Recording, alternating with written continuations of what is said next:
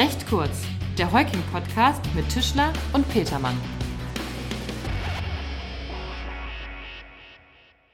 Moin und herzlich willkommen zu Recht kurz. Hallo Markus. Hallo Tim, moin. Lange nichts gehört. Lange nichts gehört, heute wieder und zwar nicht zu zweit, sondern heute sitzen wir hier mit Birgit Schreier, unserer lieben Kollegin aus dem Hamburger Standort. Hallo Birgit, schön, dass du da bist. Hallo, schön, dass ich hier sein darf.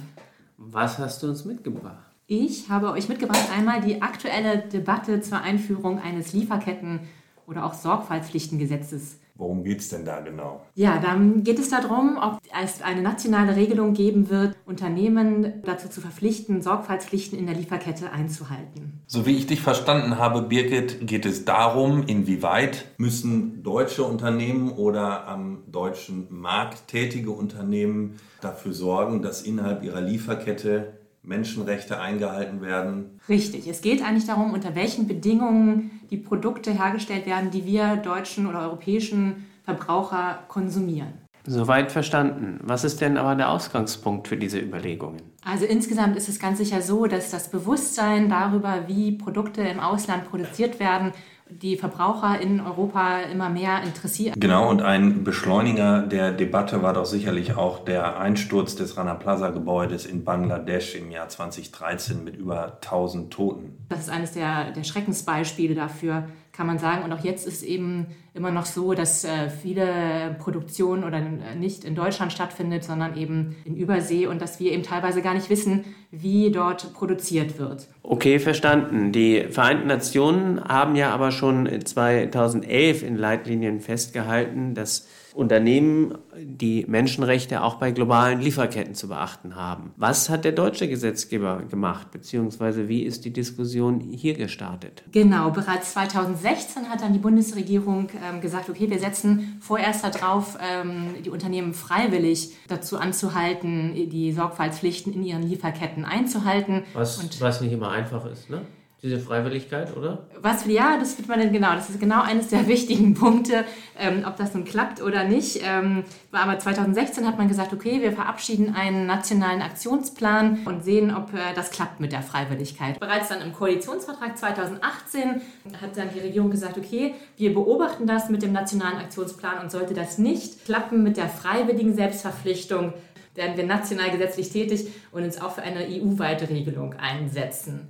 Okay, und die Auswertung hat also ergeben, dass mit der Freiwilligkeit ist eher schwierig. Wir müssen hier gesetzgeberisch aktiv werden. Genau. Wobei das natürlich inhaltlich auch äh, wahrscheinlich schwierig zu bewerten ist. Dazu werden wir gleich nochmal kommen, was überhaupt für Anforderungen an diese Sorgfaltspflichten gesetzt werden. Ne? Erstmal ging es dann aber so weiter eigentlich, dass dann ähm, im März 2020 wollten dann ähm, der Bundesentwicklungsminister und auch der Bundesarbeitsminister, die wollten zusammen ein Eckpunktepapier für ein Sorgfaltspflichtengesetz vorstellen. Dazu ist es dann nicht gekommen, weil quasi zur Hochzeit der Corona-Krise keiner wusste, wie das erstmal die deutschen Unternehmen beschäftigen würde. Also hat da dann wohl tatsächlich auch die Bundeskanzlerin die Pläne erstmal auf Eis gelegt. Liegt jetzt dieses Eckpunktepapier vor? Ja, tatsächlich war es dann so, dass es dann Ende Juni 2020 tauchte es dann in der Presse auf. Also es ist von den Ministerien nie offiziell veröffentlicht worden. Aber es ist dann an die Öffentlichkeit gelangt. Und dieses Eckpunktepapier wird nun heiß diskutiert, weil das ein bisschen aufzeigt, in welche Richtung eine nationale gesetzliche Regelung gehen kann. Dann spann uns nicht weiter auf die Folter. wie, wie, sieht das aus? Was sind die wesentlichen zwei, drei Punkte vielleicht? Ja, einer davon ist eben auch der Anwendungsbereich. Ähm, für wen soll dieses Gesetz überhaupt gelten? Wer muss sich dann danach richten? Wen wird es betreffen? Ähm, aktuell in dem Eckpunktepapier wird davon gesprochen, dass es in Deutschland ansässige Unternehmen mit mehr als 500 Arbeitnehmerinnen oder Arbeitnehmer erfassen soll. Du hast jetzt, Entschuldigung, wenn ich da einhake, du hast jetzt gesagt, in Deutschland ansässige Unternehmen. Das heißt nicht auch ausländische Unternehmen, die am deutschen Markt tätig sind. Das Eckpunktepapier sagt, dass es darauf ankommt, ob eine unternehmerische Steuerungsentscheidung in Deutschland getroffen wird. Trotzdem äh, hört man ja den Aufschrei der Wirtschaftsverbände, die einen Wettbewerbsnachteil für in Deutschland ansässige Unternehmen sehen, weil eben Wettbewerber aus dem Ausland offenbar sich dann an solche Pflichten nicht halten müssten. Das ist zumindest ein Kritikpunkt, der von den Wirtschaftsverbänden schon mal hervorgebracht. Birgit, um mit Tims Worten zu reden, jetzt mal Butter bei die Fische. Was heißt das denn konkret? Äh, was werden für Anforderungen an die Unternehmen gestellt? Es geht darum, dass die Unternehmen ein gewisses Risikomanagement System einführen, um ihren Sorgfaltspflichten gerecht zu werden. Risikomanagement, das betrifft das Compliance Management System in einem Unternehmen. Ganz klassisch kann man so ein Risikosystem eigentlich auch immer runterbrechen auf so drei Eckpunkte. Das finde ich eigentlich mal so ganz signifikant zu sagen, okay, es geht darum, ein Risiko zu ermitteln, es zu bewerten und zu verhindern.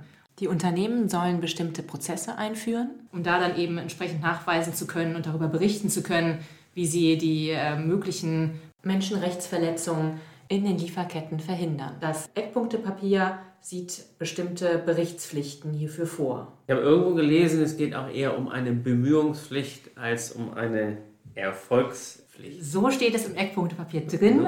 Also Unternehmen sollen ähm, gemeinsam mit ihren Lieferanten versuchen, nach Lösungen zu suchen, um Menschenrechtsverletzungen in ihren Lieferketten zu verhindern.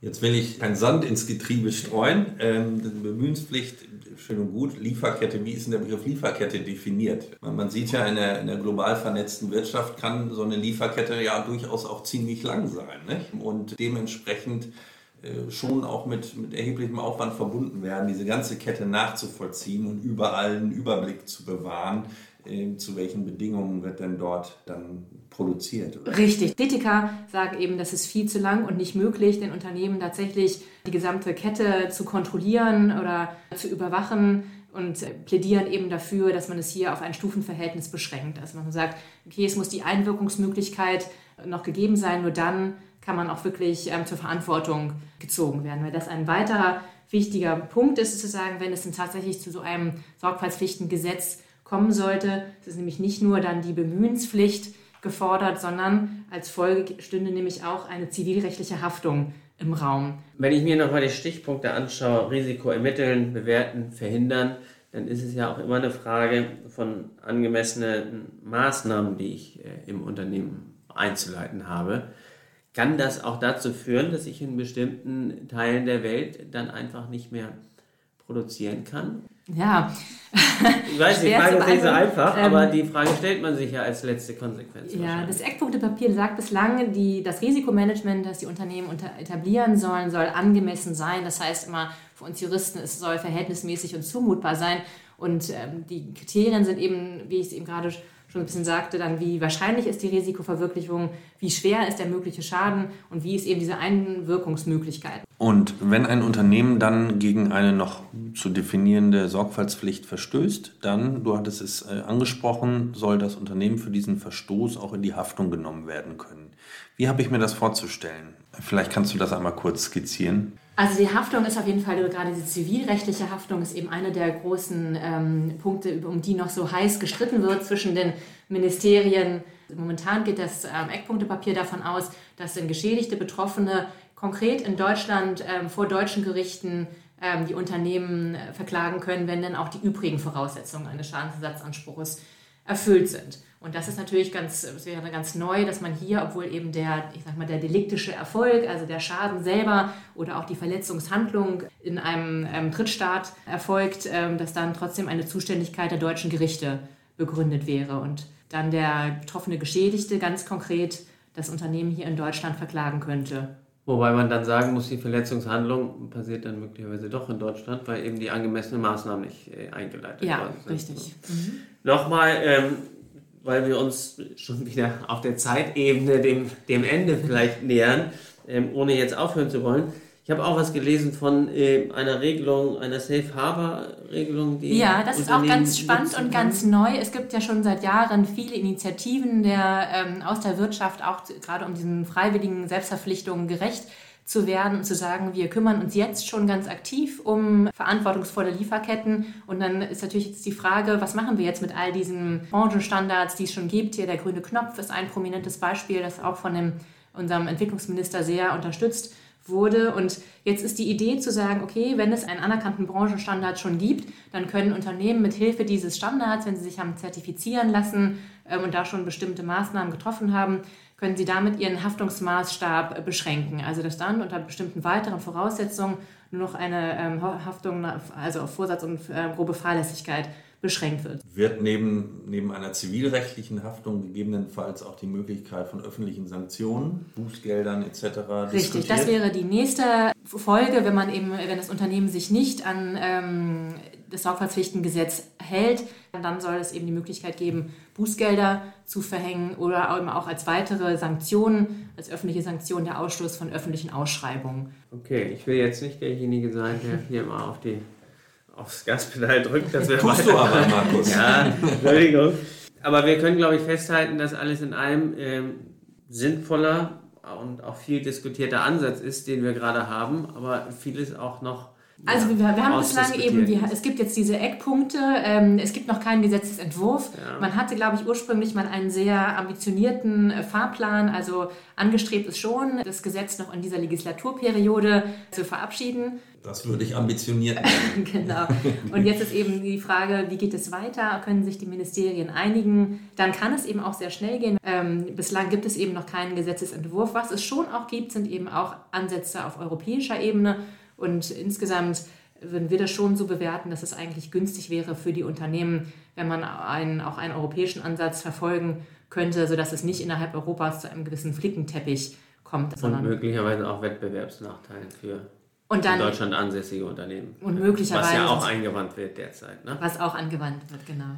Gibt es denn da Bestrebungen auch auf EU-Ebene? Gibt es zahlreiche. Also es gab bereits 2014 gab es eine CSR-Richtlinie, die auch schon in deutsches Gesetz umgesetzt wurde. Das betrifft Berichtspflichten im Rahmen ähm, des Jahresabschlusses. Der EU-Justizkommissar hat angekündigt, ähm, einen Entwurf für ein EU-weites Sorgfaltspflichtengesetz vorzulegen im Frühjahr 2021.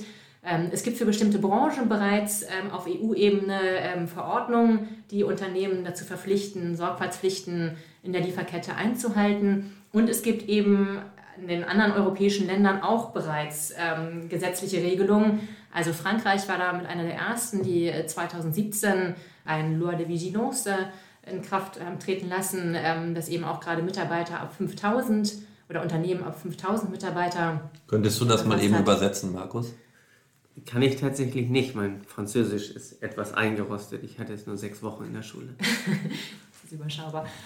Aber die, und die Niederlande haben ähm, ein Sorgfaltspflichtengesetz ähm, ähm, in Kraft treten lassen, was dann aber ausschließlich die Kinderarbeit betrifft. Also es gibt da schon verschiedene ähm, europäische Länder, die auch schon ähm, Regelungen geschaffen haben und ähm, eigentlich wäre es wünschenswert, wenn Europa da einheitlich Regelungen, einen rechtlichen Rahmen schafft. Ja, es, es tut mir unheimlich weh, das Ganze jetzt hier so ein bisschen äh, abwürgen zu müssen. Aber Markus, wir sind hier bei recht kurz immer noch. ja.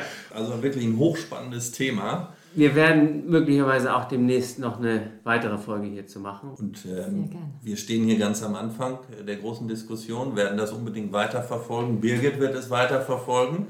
Und äh, wenn du Lust und Zeit hast, dann auch nochmal berichten hier bei uns. Sehr gern. Ja, und wenn Sie noch Fragen zu diesem Themenkomplex haben, können Sie sich gerne an uns oder aber auch an Birgit direkt wenden oder vielleicht an den Kollegen Christoph Schork aus unserem Kölner Büro, der ja mit dir zusammen, Birgit, bei uns die Taskforce Lieferkettengesetz bildet. Richtig. Super. Schöne Grüße nach Köln an dieser Stelle. Vielen Dank, dass ja, du da warst. Dankeschön. Und das ja. war's dann für heute, ne? Das war recht kurz. Vielen Dank, bis zum nächsten Mal. Tschüss. Ciao. Tschüss.